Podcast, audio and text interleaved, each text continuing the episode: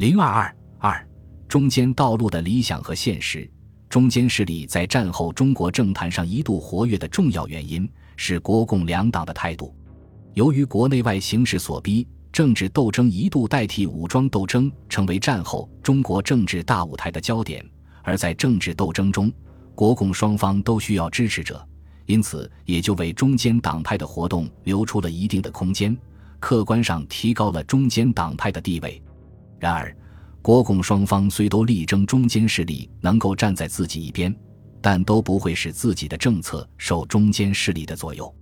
国民党中宣部早在一九四三年就拟定了各党派之言论分析与对策，认为对于各党派而言，以本党开放政权为最有利，此之在本党及中共相持不下之局面下，亦可以稍收渔人之利。至于在本党或中共独揽政权之形势下，则最不利。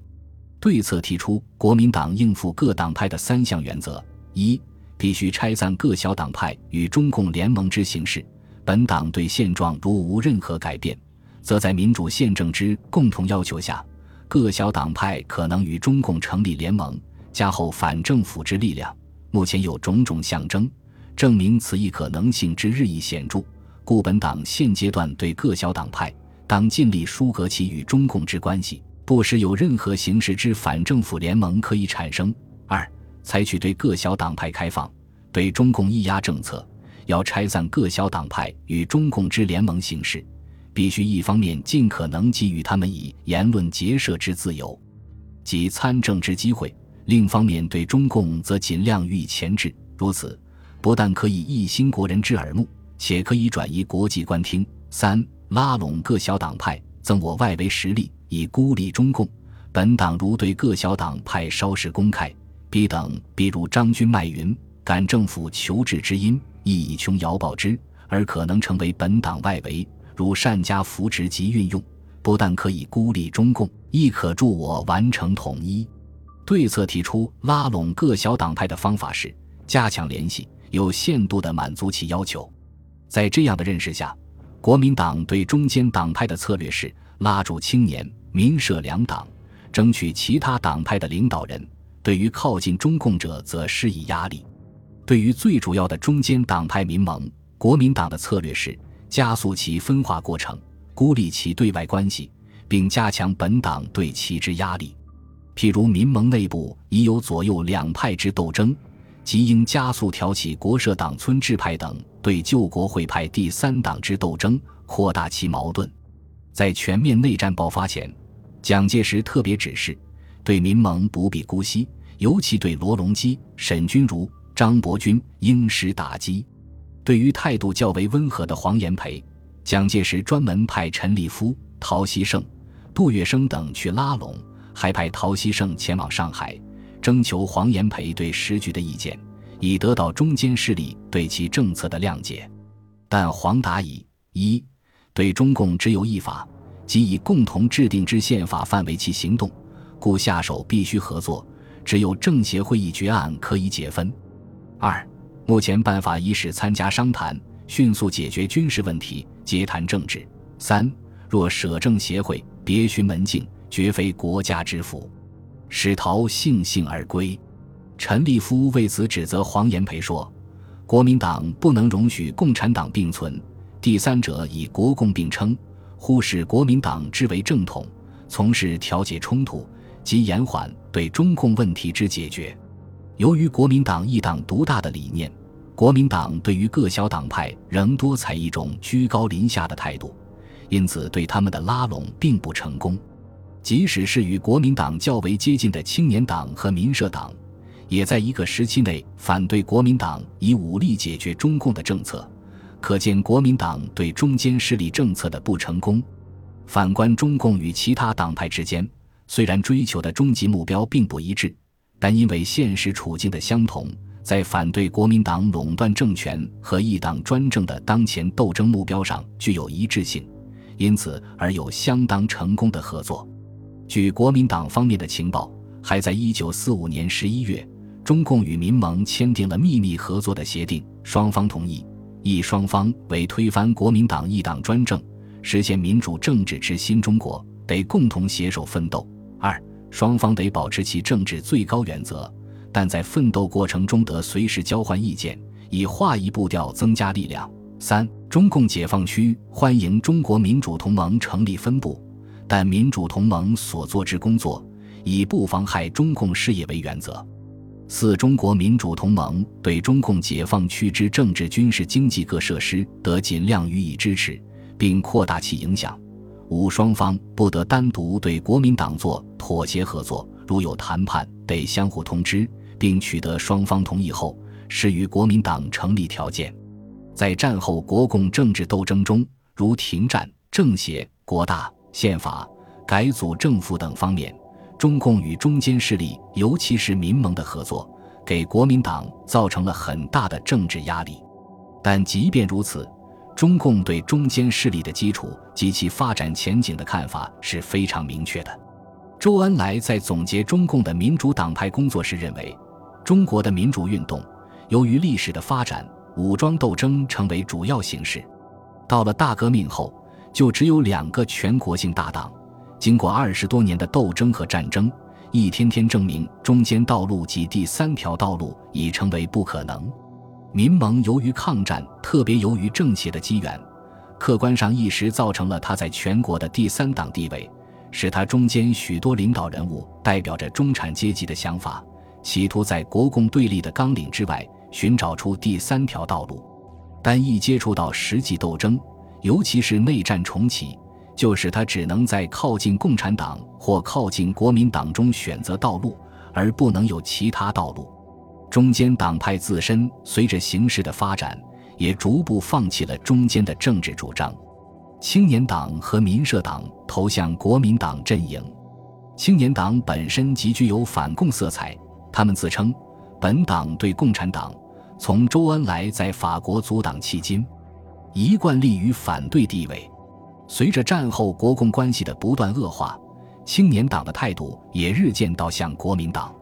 发展到一九四七年九月，青年党的曾琦在该党第十一次全国代表大会政治报告中称：“中国现介于苏美两大集团之间，可以亲美反苏，亦可以亲苏反美。但自中苏条约签订以来。”苏联所表现之不友好态度层出不穷，如搬运东北物资及长期占据旅大等，均极明显之事实。美国对华政策固不如无人理想之友善，然较诸苏联，则属进步多多矣。此就国内情势而言，青年党今日亦介于国共两党之间，可以亲共反国。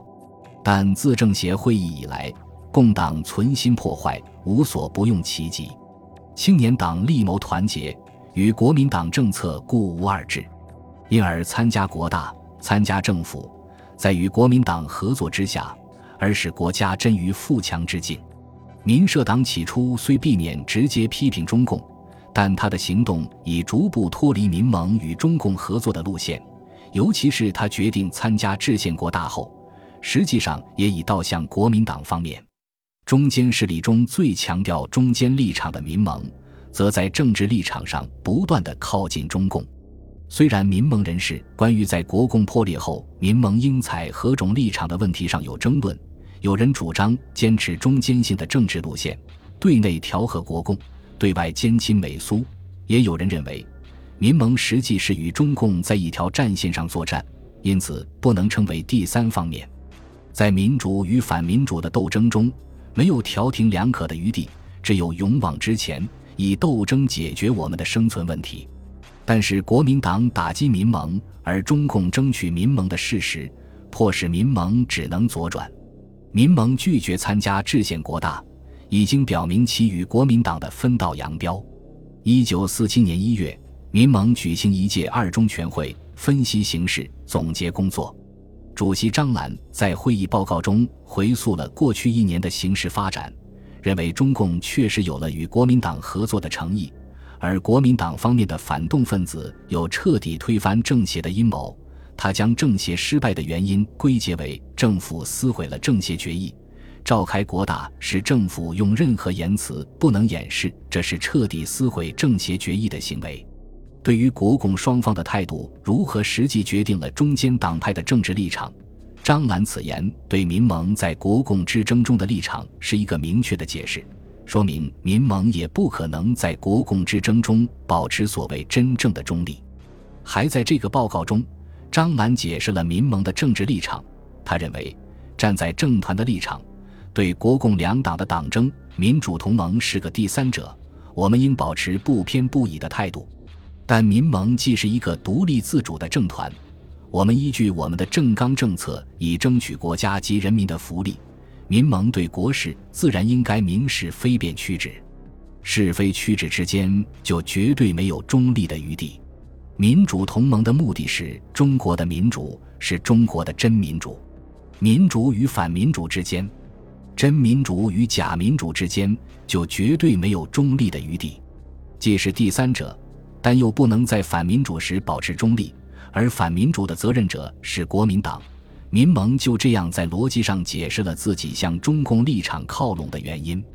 全会通过的政治决议。虽然还提到继续推进与国共两党的合作，但决议中彻底反对内战，重新举行政治协商，成立全国一致的联合政府，认为制宪国大部和政协决议的要求等主张与中共更为接近，而远离国民党的立场，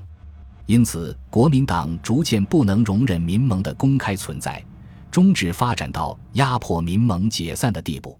在这样的形势下。即使一贯坚持中间路线的人，也不能不走向反对国民党的立场。正如师傅亮文中所说：“自然，万一中间路线真正走不通，中间阶层和中间派也可以支持并执行左翼的政治路线，但绝不可支持或执行右翼的政治路线，因为反动是一条死路，只有改良和革命才是出路。改良不成，便只有革命。相比较起来。”从国民党分离出来的民联及其后身民革，对国民党从言论的批判到实际的行动都更为激烈。一九四七年二月，民联召开第四次政治会议，会议报告认为，国民党已经成为代表军阀、官僚、买办、大地主、金融资产阶级、土豪劣绅、地痞、流氓的集团，建立了法西斯的独裁政权，发动了全面内战，因此提出。中间阶层不但应该立即团结起来，组织争取和平民主的力量，还要和工农民主力量联合，组织广泛、坚强、统一的民主联合战线，用尽一切手段，甚至不惜流血，争取人民的基本自由和政治权利，实现政协决议、停战和整军协定。他们虽然还强调自己的中间阶级特性，但他们联合工农、不惜流血的主张。与中间派一贯的和平改良、保持特性的主张已经有所梳理。他们虽然还不能忘情于国民党，认为反动力量不能代表国民党，主张恢复党的革命精神、民主精神，对国民党进行改革，但他们的实际作为已经离国民党越来越远，而离中共越来越近了。本集播放完毕，感谢您的收听，喜欢请订阅加关注。主页有更多精彩内容。